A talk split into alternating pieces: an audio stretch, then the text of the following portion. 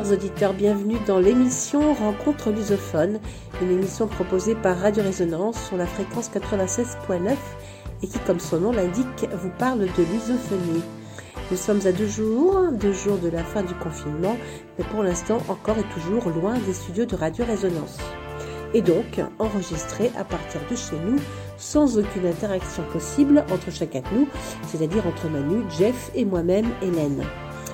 Et justement, ce soir, c'est Jeff qui a bossé un thème qui nous prouve bien que la lusophonie ne se résume pas seulement au Portugal, puisqu'il a choisi de nous présenter le réalisateur brésilien Glauber Rocha, l'enfant terrible du cinéma brésilien. Mais avant de donner la parole à Jeff, je vous présente mon billet d'humeur du jour et une occasion de vous parler d'un projet hyper sympa, né et créé au Portugal pendant cette longue période de confinement. Bora!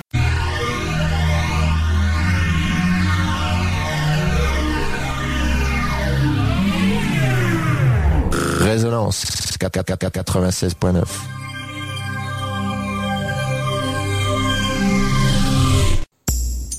Sur Rencontre lusophone, on n'est pas à l'abri d'un coup de gueule ou d'un coup de cœur. C'est la petite chronique. C'est la petite chronique.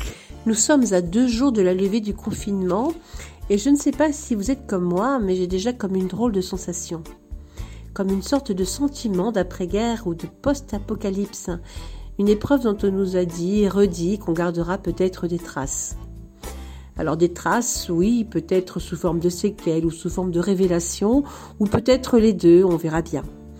Ce qui est sûr, c'est que l'on a tous vécu des choses tellement bizarres et tellement hors du commun depuis le début de cette pandémie.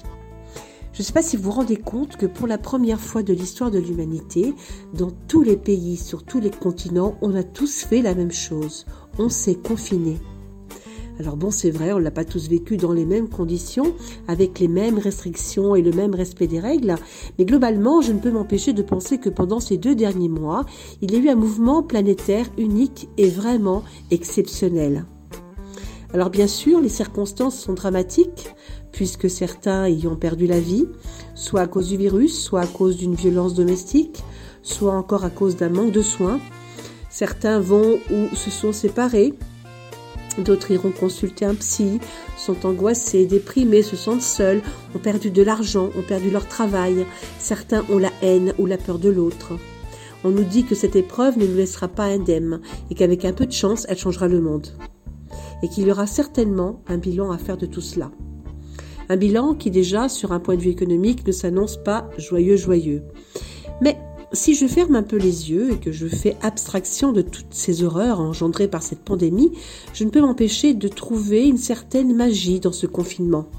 Parce qu'en fait, si j'analyse un peu, je me dis que l'on est tous restés chez nous, pour nous, oui, mais surtout pour les autres. Voilà, on l'a fait pour les autres. Et c'est précisément de cette solidarité dont je veux me souvenir toute ma vie.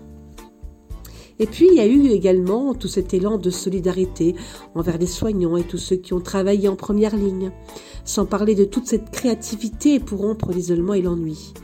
Et ils sont tellement nombreux, je pense à tous ceux qui ont rivalisé d'inventivité pour distraire et entrer en relation avec les autres, par la musique, par la poésie, par l'humour, par l'écriture. Et c'est justement par ce biais, l'écriture, que j'en arrive à mon coup de cœur d'aujourd'hui puisque je voudrais vous parler d'un projet d'écriture de livres collaboratifs né au Portugal.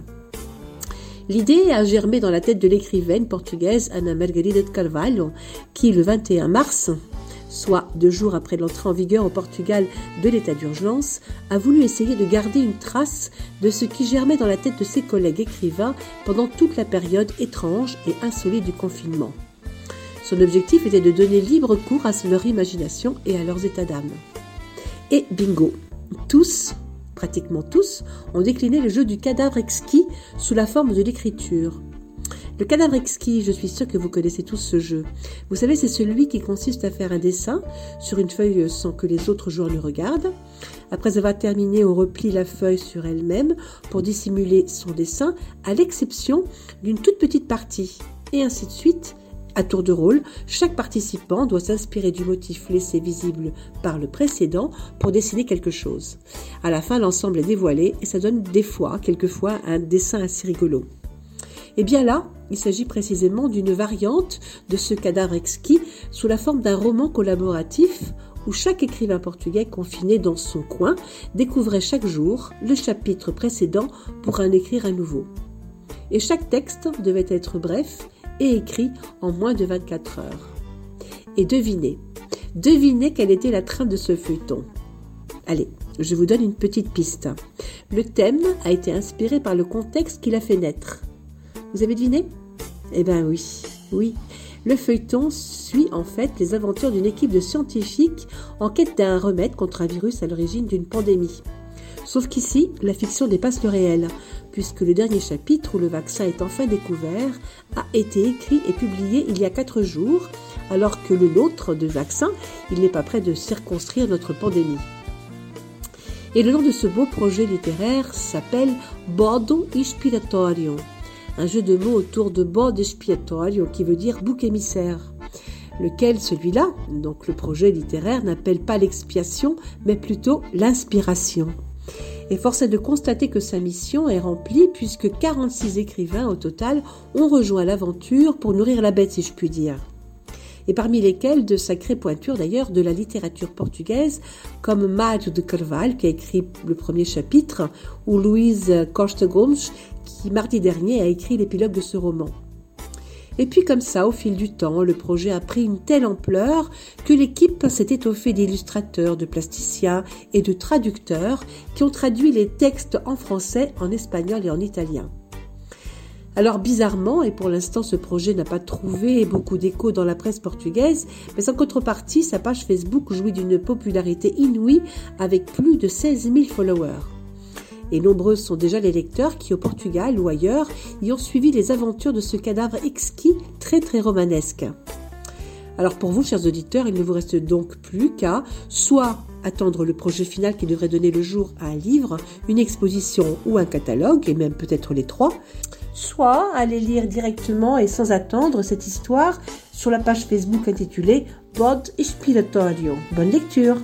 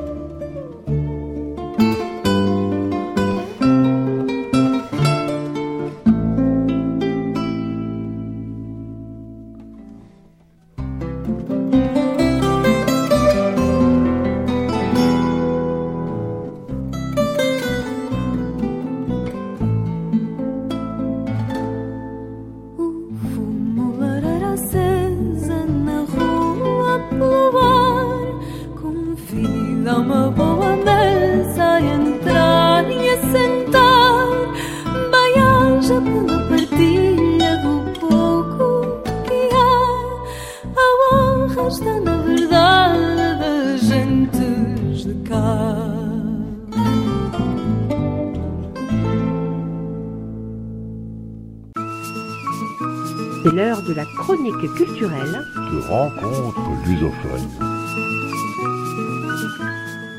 Il y a longtemps que je m'intéresse au cinéma. Dans ma jeunesse, je noircissais des cahiers entiers de noms de films et de leurs réalisateurs. Et le nom de Glauber Rocha m'avait déjà attiré l'œil. Son prénom m'amusait. Moi qui apprenais l'allemand, cela me faisait penser au verbe glauben qui veut dire croire. Donc Glauber veut dire croyant. Enfin, pour moi, bien sûr. hein. Je ne sais pas la signification de ce prénom en réalité. Je viens de regarder sur le net, et c'est un prénom qui vient effectivement de l'allemand, mais d'un nom de famille et surtout de Johann Rudolf Glauber, qui a découvert le sel de Glauber ou sel admirable. C'est la forme naturelle décahydratée du sulfate de sodium. Ne m'en demandez pas plus, je ne suis pas chimiste. Une petite pensée à Christian, qui lui l'est chimiste. 15 000 personnes portent ce nom, surtout au Brésil, et parmi elles, un petit nombre sont des filles. Eh oui, un peu curieux, non?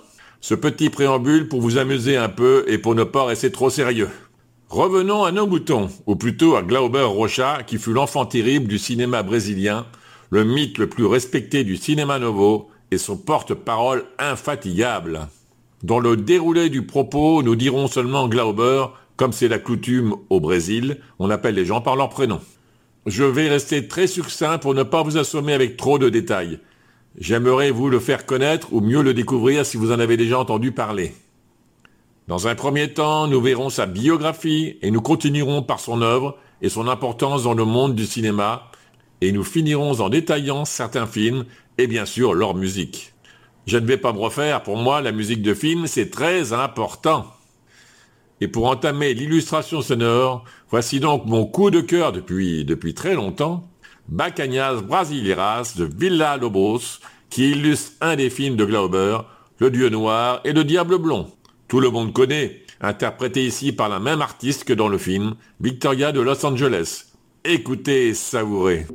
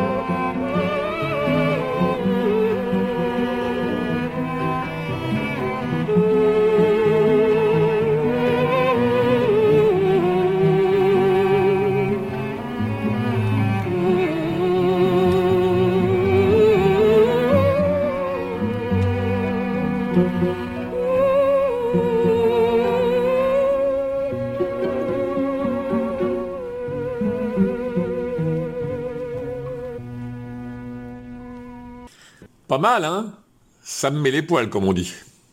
Donc, pour ceux qui nous rejoignent en cours de route, nous parlons de Glauber Rocha, cinéaste brésilien. Voyons sa bio. Glauber Rocha est né le 14 mars 39 à Vitória de Conquista, dans l'état de Bahia au Brésil. Sa famille déménage à Salvador de Bahia lorsqu'il a 9 ans. Il étudie dans une école presbytérienne, sa mère étant une pratiquante très convaincue. Au lycée, il fait du théâtre, puis il s'inscrit en droit à l'université de Bahia, où il restera pendant trois ans. Il abandonne des études de droit pour devenir journaliste au Journal de Bahia. Il prend rapidement la tête du supplément littéraire. À l'âge de 20 ans, il utilise des rushs, des bouts de film, de Red Sao de Roberto Pires, Pirch, pour monter son premier court-métrage au Patio, en 59. Essai d'avant-garde sifflé par le public, mais salué comme une expérience riche, onirique et surréaliste par un critique. Il se tourne vers le cinéma, d'abord vers la production, puis vers la réalisation. À l'origine seulement producteur du film Baravento, en 62, il prend finalement la tête du projet en tant que réalisateur, remplaçant au pied levé Luis Pofino. Le film fait bonne impression dans plusieurs festivals internationaux et sera remarqué par Alberto Moravia en Italie. Son deuxième long métrage le fait connaître à Cannes en 64 avec Le Dieu Noir et Le Diable Blond. Cette épopée musicale dans laquelle un paysan est successivement victime de l'imposture de deux leaders charismatiques, un prêtre exalté et un cangacero, bandit d'honneur du nord-est brésilien, lui vaut d'être acclamé comme un Eisenstein moderne. Ce film ouvre la trilogie de la Terre, complétée par les films Terre en transe en 67 et Antonio das Mortes en 69. Il remporte avec le premier le prix Fille Presci de la critique internationale au Festival de Cannes en 67 et avec le second le prix de la mise en scène au Festival de Cannes en 69. C'est avec ces films qu'il s'impose comme le chef de file du cinéma novo, la nouvelle vague brésilienne. Ces films sont renommés pour leurs thèmes fortement politiques, combinés le plus souvent à des éléments mystiques et folkloriques. Après le coup d'État de 64, il quitte son pays en 71 et vit en Espagne, au Chili et au Portugal. Durant cet exil, il continue à tourner des films qui sont plus expérimentaux et avant-gardistes que ses films brésiliens. Au cours de cette période entre 73 et 75, il a une expérience de vie commune avec l'actrice française Juliette Berthaud. C'est la parabole qui caractérise l'aspect expérimental, délirant et moderne de son œuvre, parabole par laquelle il essaya de résoudre ses problèmes idéologiques et ses équivoques.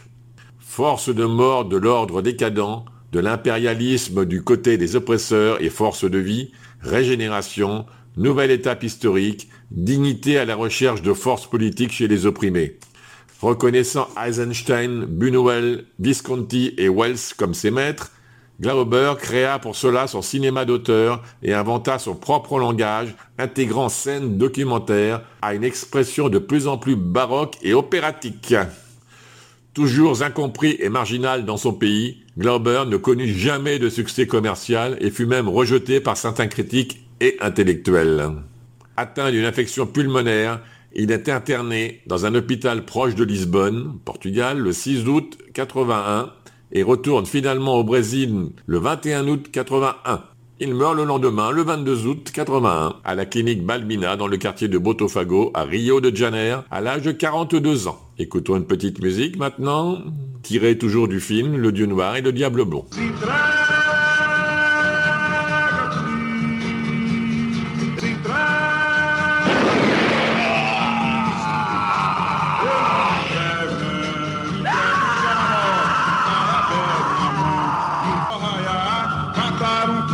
disco baleado da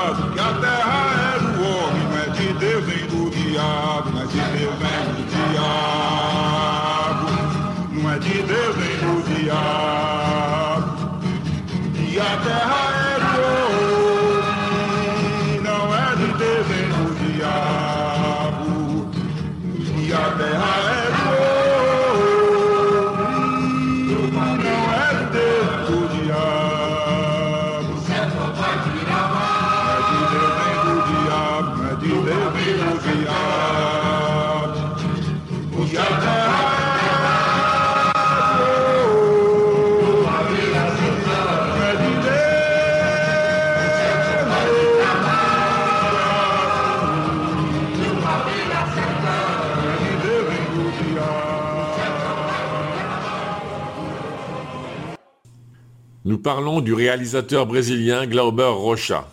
Son œuvre n'est pas très dense, mais très importante pour le cinéma. Il a réalisé 11 films et 6 courts-métrages.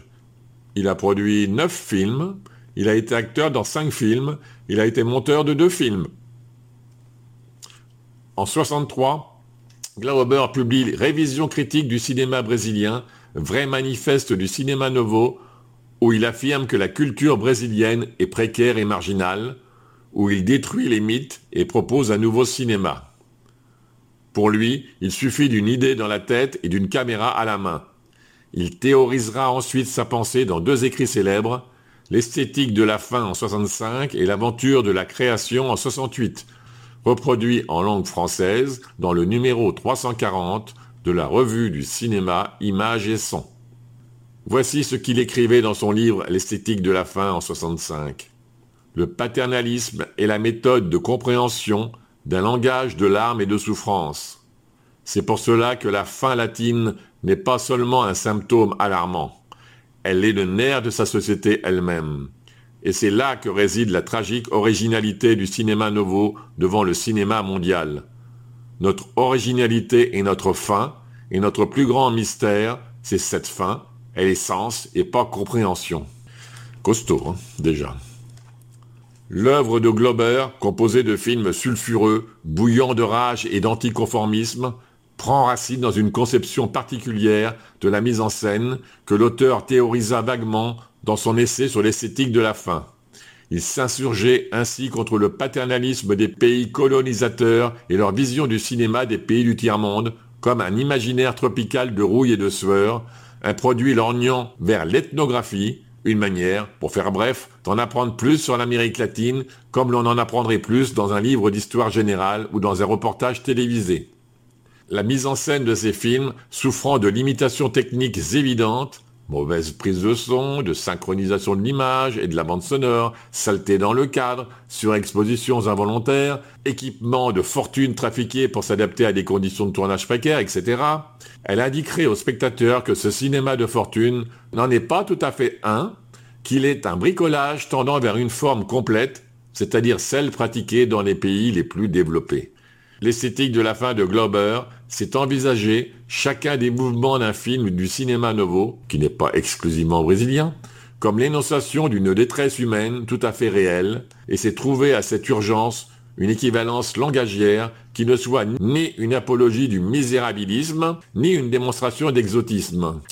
Assumer sa fin, celle du peuple comme celle de la technique cinématographique, renforcer sa vision du monde à même le manque pour y raconter des histoires politiquement réfléchies, c'est l'idéal de Glauber, foreur de forme qui creusait sans cesse au risque de s'égarer. Sa subversion totale l'amena à expérimenter les moindres champs contre champs, faisant lutter entre eux le cinéma, théâtre et opéra, dans l'espoir de saisir et d'explorer les particularités de chacun. En résulte un style aussi cacophonique que carnavalesque, où le regard glisse d'un élément à l'autre, cherchant à prédire un cheminement narratif logique qui n'en finit plus de contourner nos attentes. Bon, je ne veux pas vous perdre, donc j'arrête là les pensées intellectuelles et nous revenons à du concret. Pour faire passer ce qui vient d'être dit, une petite chanson tirée encore du film Le Dieu noir et le diable blond. Écoutons-la.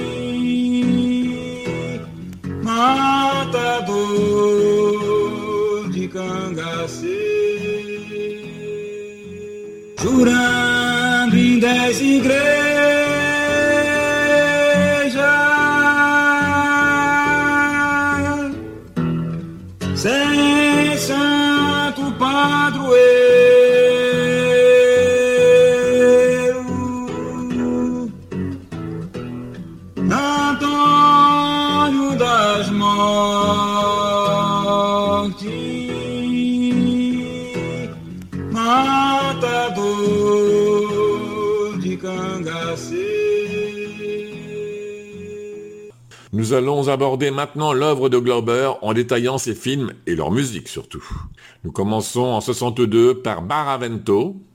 Alors, en ce sens, le cinéma de Glauber, malgré qu'il puisse demeurer difficile d'accès, au sens littéral comme au figuré, provoque un émerveillement sans relâche, basé sur une rare maîtrise du montage, dont le rythme est d'abord hérité d'Eisenstein, et un goût pour le plan séquence qui prend tout son sens dans ses chorégraphies ambitieuses, d'où le sens de tous ses films provient. Ses luttes internes, ses retournements dramatiques, son symbolisme. À force de musique traditionnelle et de chorale aux timbres apaisants, l'auteur redonne à la communion son sens premier et fait du cinéma, plutôt qu'un microscope d'une culture ou d'un récit, sa force englobante la plus généreusement inclusive. Dans Baravento, signifiant le moment de la violence, Glauber filme des pêcheurs xareux dont les cultes aux dieux africains de leurs ancêtres survivent toujours. Premier long métrage réalisé alors qu'il n'avait que 23 ans, ce film sur la violence dissimulée en tout un chacun et sur la fonction libératrice du rituel et des rites traditionnels met déjà en place les structures didactiques qui seront par la suite reprises par le réalisateur. Des pêcheurs prient pour attirer le poisson, un bourgeois leur en demande toujours plus, le village se retrouve à avancer lentement vers un monde où leur tradition effraie et où elles ne pourront plus jouer le même rôle communautaire. La femme que filme Rocha, en robe blanche et bientôt nue à courir dans les vagues, n'est plus la femme des mythes de la fertilité. Cette femme plantureuse qui patauge dans l'océan, c'est la femme sensuelle du monde moderne, celle qui stimule les passions les plus vives et qui rend fou d'amour les hommes. Rocha oppose deux visions et du même geste le travail des pêcheurs en mer, car comme dans leur cas, la démystification entraîne un conflit culturel d'autant plus colérique qu'il n'est pas étranger à l'influence des contraintes socio-économiques du XXe siècle. Écoutons la musique du générique de Baravento.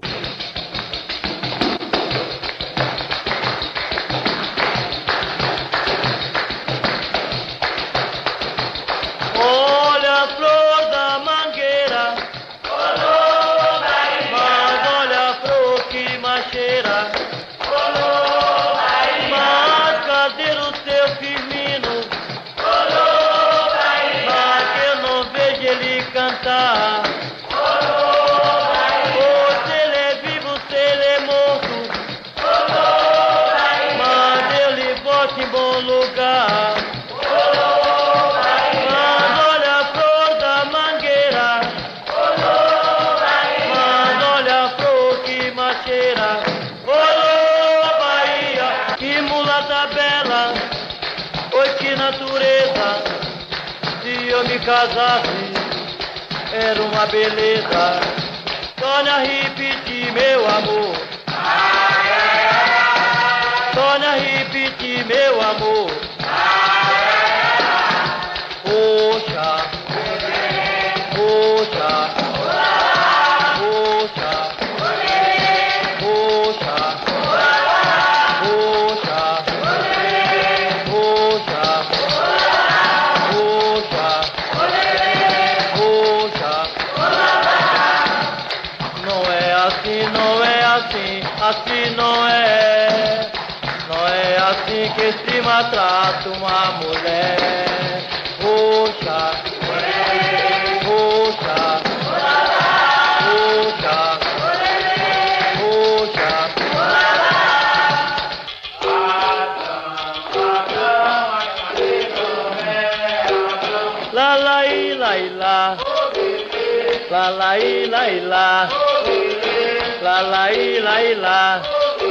Ah. Ah.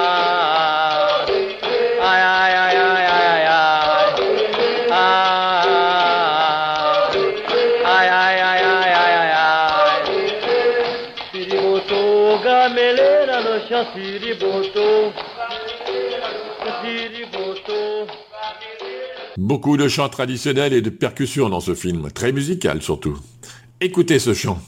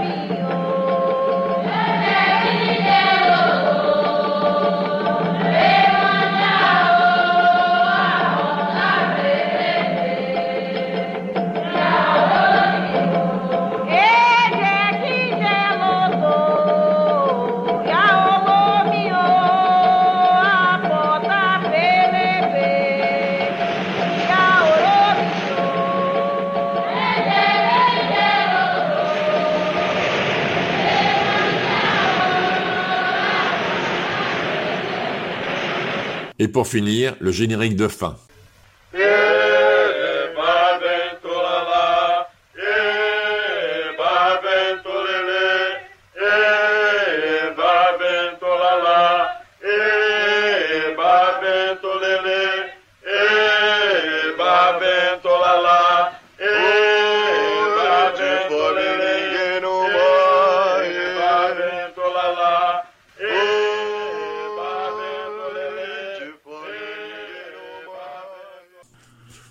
Ceux qui nous rejoignent, nous continuons dans la filmographie de Glauber Rocha.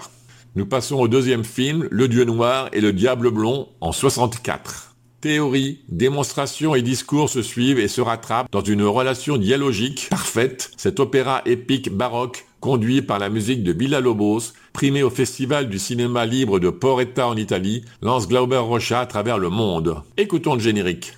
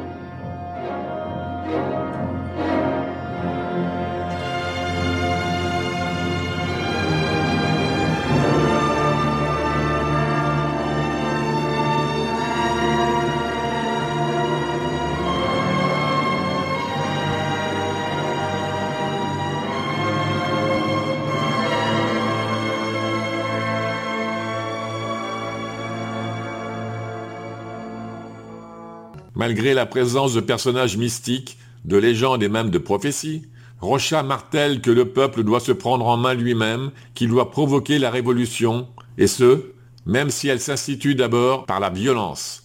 La violence révolutionnaire du cinéaste est sans concession, consciemment réactionnaire certes, mais surtout incroyablement passionné. Il y a beaucoup de musique et de chansons dans ce film. Vous en avez déjà entendu certaines, écoutons maintenant celle-ci. Ta mère est morte. Meu filho, tua mãe morreu, não foi da morte de Deus, foi de briga no sertão,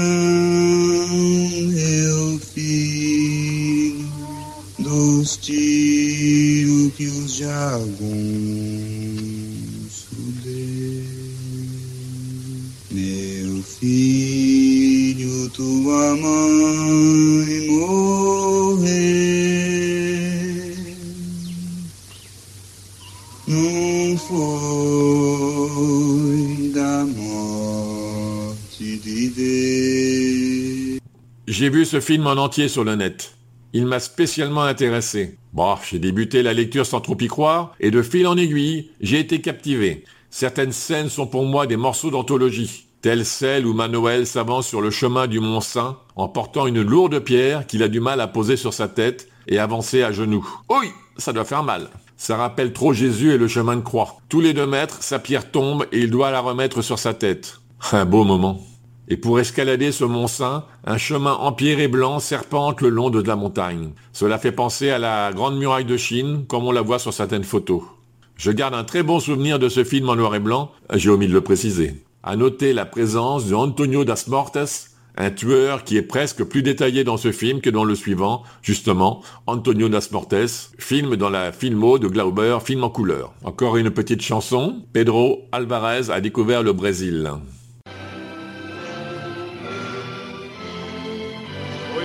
Pedro Alves que descobriu o Brasil e fez a escada de pedra e de sangue. Esse caminho no Monte Santo é para levar até o céu o corpo e a alma dos inocentes.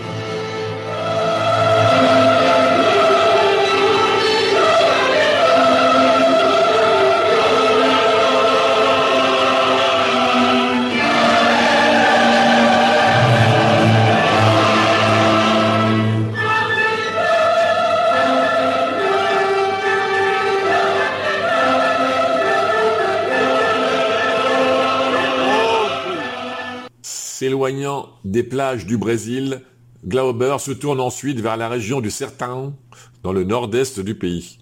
Terre emblématique du cinéma novo, elle est responsable des films les plus éclatants du courant où les images nacrées de blanc donnent aussi lieu à des tons de noir graves et inquiétants.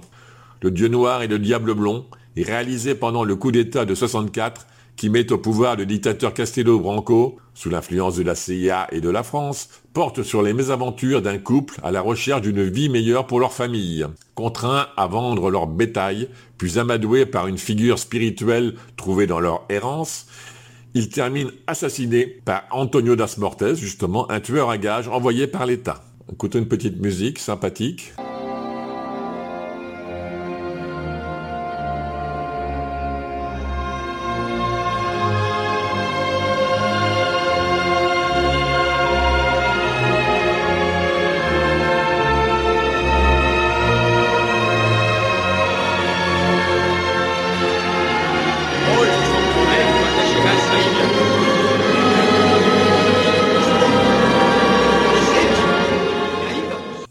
Métaphore du film est claire, lucide au point où elle épatera les festivaliers européens qui s'empresseront de consacrer ce nouveau cinéma. Les combats rudimentaires de Baravento font place à des chorégraphies plus travaillées qui, ici comme dans les films à venir, répondent d'une logique musicale plutôt que réaliste. Toujours plus inspirés du théâtre et de l'opéra que du cinéma, ces gros plans empruntent aux soviétiques leur goût pour une forte caractérisation des personnages par leur faciès, leur posture et leurs costumes. L'ensemble des détails insinue constamment la présence du dispositif filmique, mais permet aussi une lutte de symboles dont les confrontations forment l'essentiel de la poésie de Glauber. Et voici le générique de fin, belle chanson.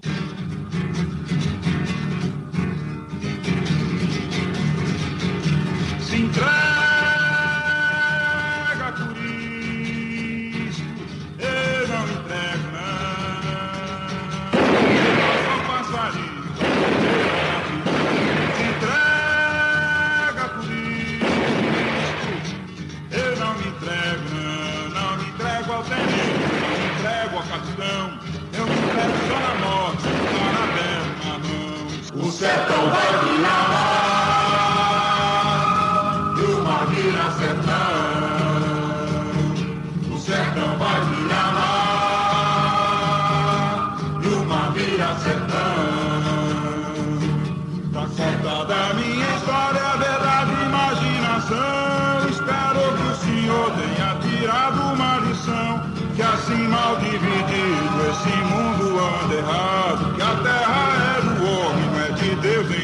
Yeah.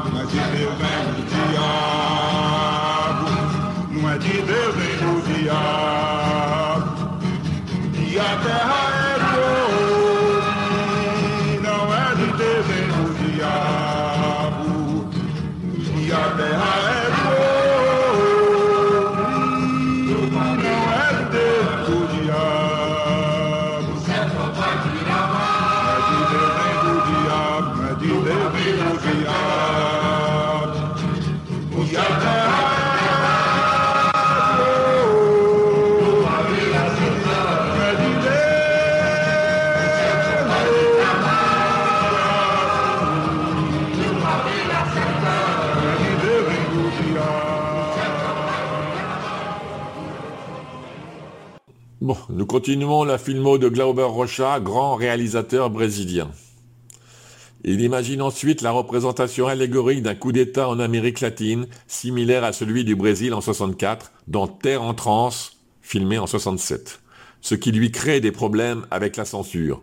Fresque de la perplexité nationale, le film fut sifflé par le public, mais obtint le prix Louise Buñuel au Festival de Cannes. Voici le générique.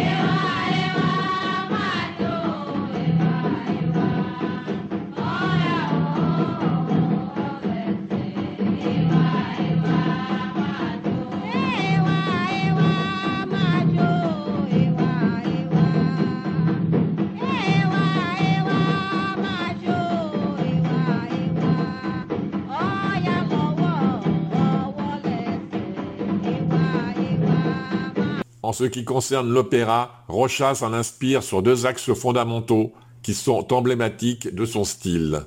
Il y a d'abord la constante présence de musique dans ses films, le bombardement de rythmes traditionnels, soit diégétiques, soit extradigétiques, qui régulent la cadence du montage comme des déplacements de caméra, d'acteurs, mais aussi des actions, coups de feu, fracassement d'épée, courses désespérées. Je rappelle que diégétique signifie que les acteurs entendent la musique ou les sons directement pendant qu'ils jouent, car ils font partie de l'action, alors que pour l'extra-diégétique, la musique ou les sons sont ajoutés en post-production comme la musique d'illustration ou une voix off.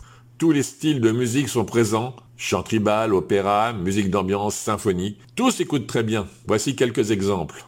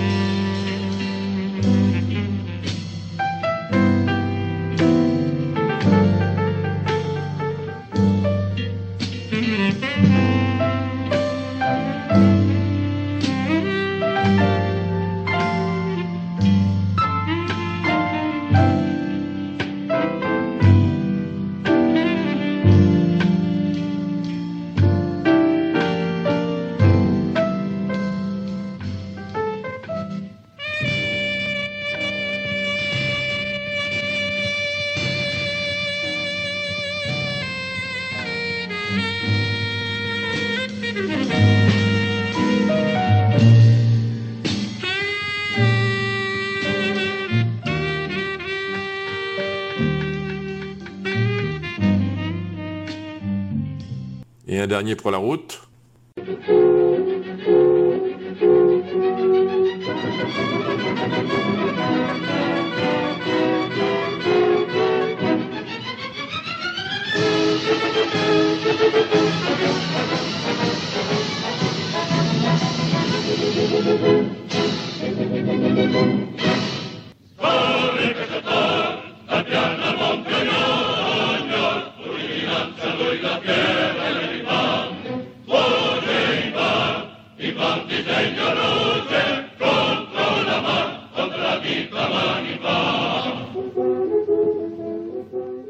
L'influence de l'opéra se fait aussi sentir dans l'organisation scénique de ses plans.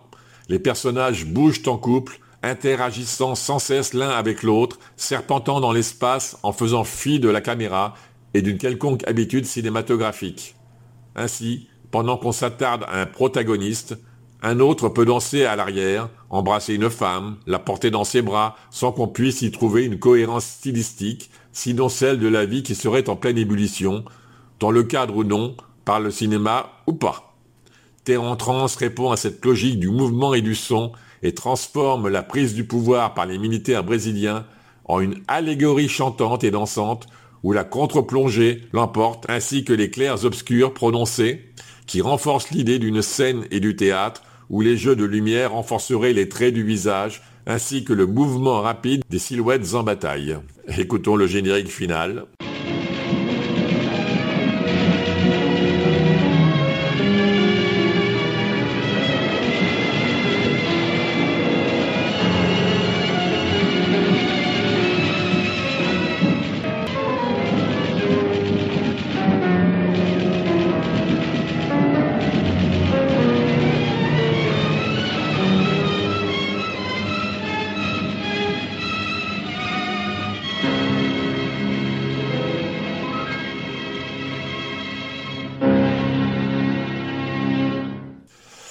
En arrive donc à Antonio das Mortes. Donc en 69, il constitue le sommet de la consécration mondiale de Glauber, car le sujet créa polémique et lui vaut le prix de la mise en scène à Cannes. Portrait de l'injustice et de l'immoralité des pays, le film se fait remarquer pour son rythme lent et sa violence rococo. Voici le générique.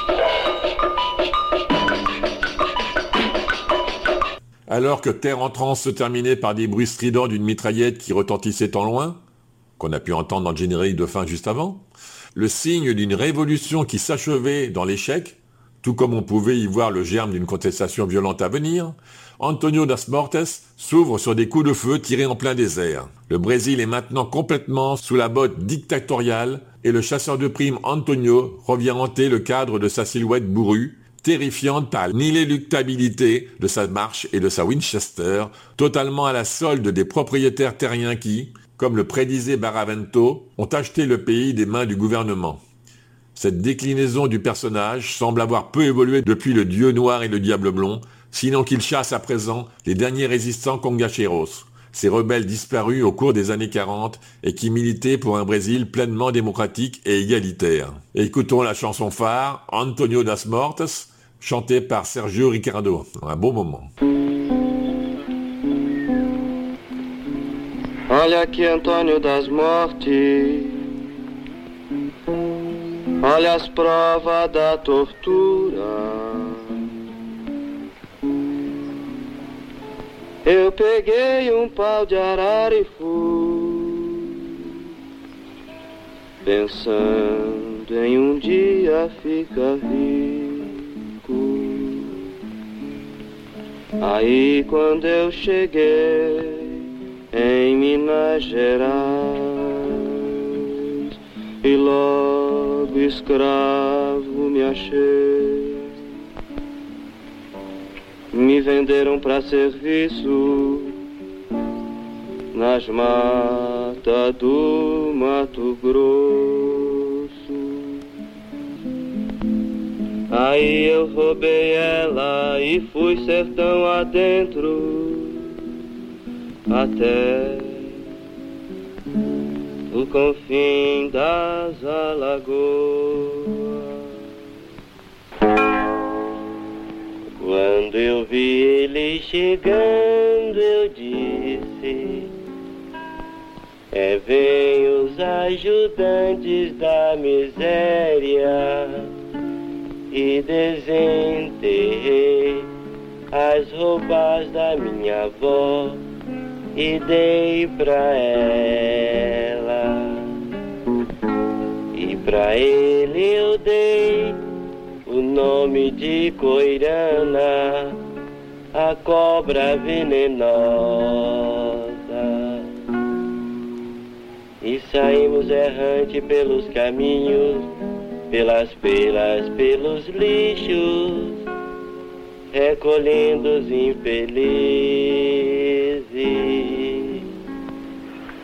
Sur fond de légende, Saint-Georges terrassant le dragon, Antonio croit avoir trouvé son dragon en ce révolutionnaire qu'il blesse mortellement en duel à l'épée. Un plan séquence hypnotique, tellement long qu'on se demande si, sans caméra, il n'aurait pas lutté ainsi jusqu'à la fin des temps, comme la droite et la gauche dans une monochronie politique insolvable.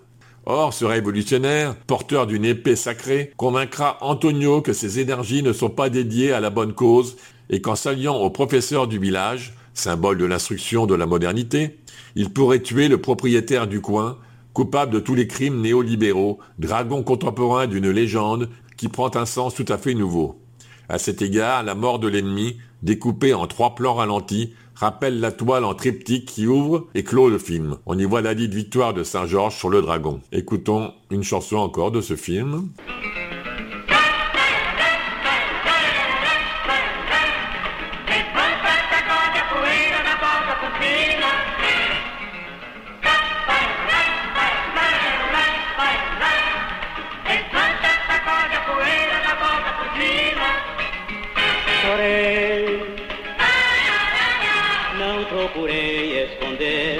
Todos viram, fingiram. Pena de mim não precisava, ali onde eu chorei, qualquer um chorava. Dar a volta por cima que eu dei, quero ver quem dava. Um homem de moral não fica no chão, nem quer que mulher lhe venha dar a mão. Reconhece a queda e não desanima. Levanta, sacode a poeira, dá volta por cima. Levanta, sacode a poeira, dá volta por cima. Antonio das Mortes est symptomatique de l'errance révolutionnaire qui accablait Glauber à cette époque. Malheureux d'avoir été instrumentalisé au fil des ans, il quitta le Brésil pour l'Europe, avant d'y revenir en 81 pour y mourir.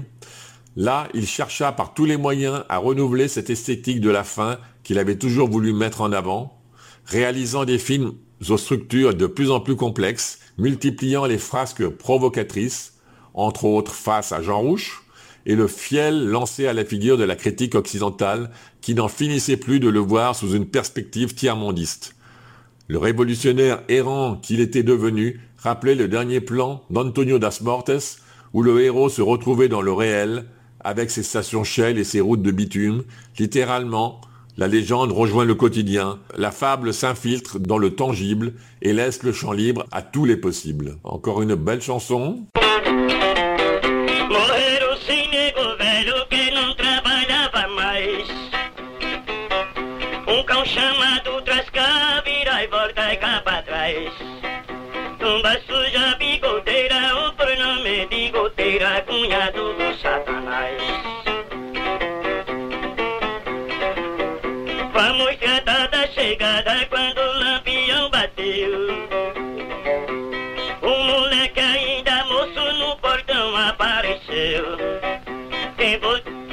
É você, cavaleiro? Moleque, sou cangaceiro, lampião lhe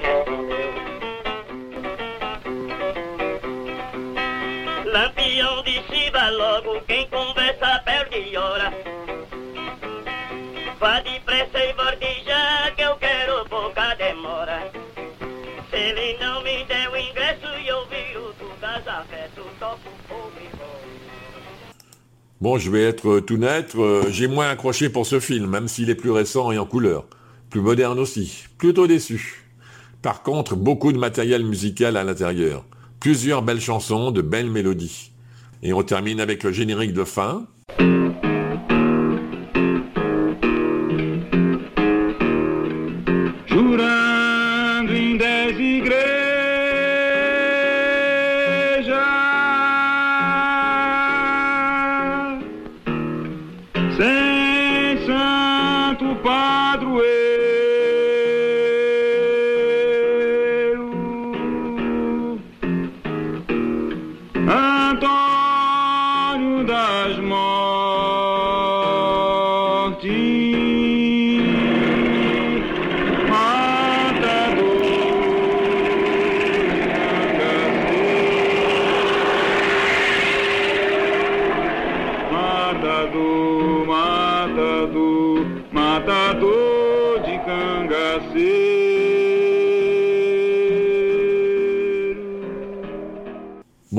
Bien cerner l'œuvre principale de Glauber au niveau musical. Écoutons la voix de Glauber en français, c'est assez rare, et en italien pour se donner une idée de lui. Voilà. Donc, qui a la peur de la mort, parce que moi j'ai vécu ma vie très bien. J'ai 42 ans, mais j'ai vécu vraiment ma vie parce que moi, j'ai fait des voyages partout le monde. J'aimais les femmes que je voudrais aimer, j'ai fait les films que je voudrais faire. E, enfim. Um filme audiovisual, purtroppo non è un film a soggetto, un film classico, un film, un film convenzionale, perché questo è un film di immagine e di suoni, non è un film di parole, perché questo è teatro, non è cinema. Un maximum de musique, un maximum de son. 96.9. C'est Radio Résonance.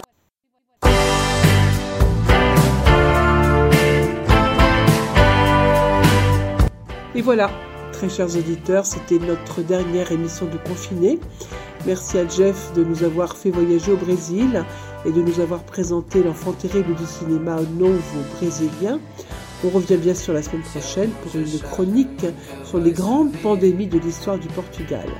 Et n'oubliez pas, d'ici là, continuez à vous protéger et à protéger les autres. Je vous embrasse. Rencontre lusophone à Cabou. Amania à Maïch. Merci pour votre fidélité et pour votre écoute. Et évidemment, on revient samedi prochain.